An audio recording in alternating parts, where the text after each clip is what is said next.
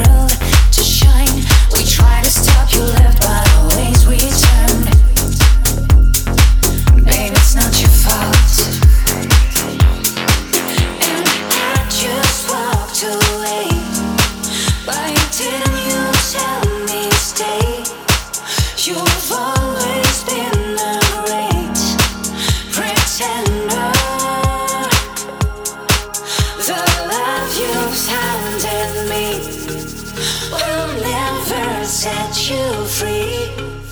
The only way to end is to surrender.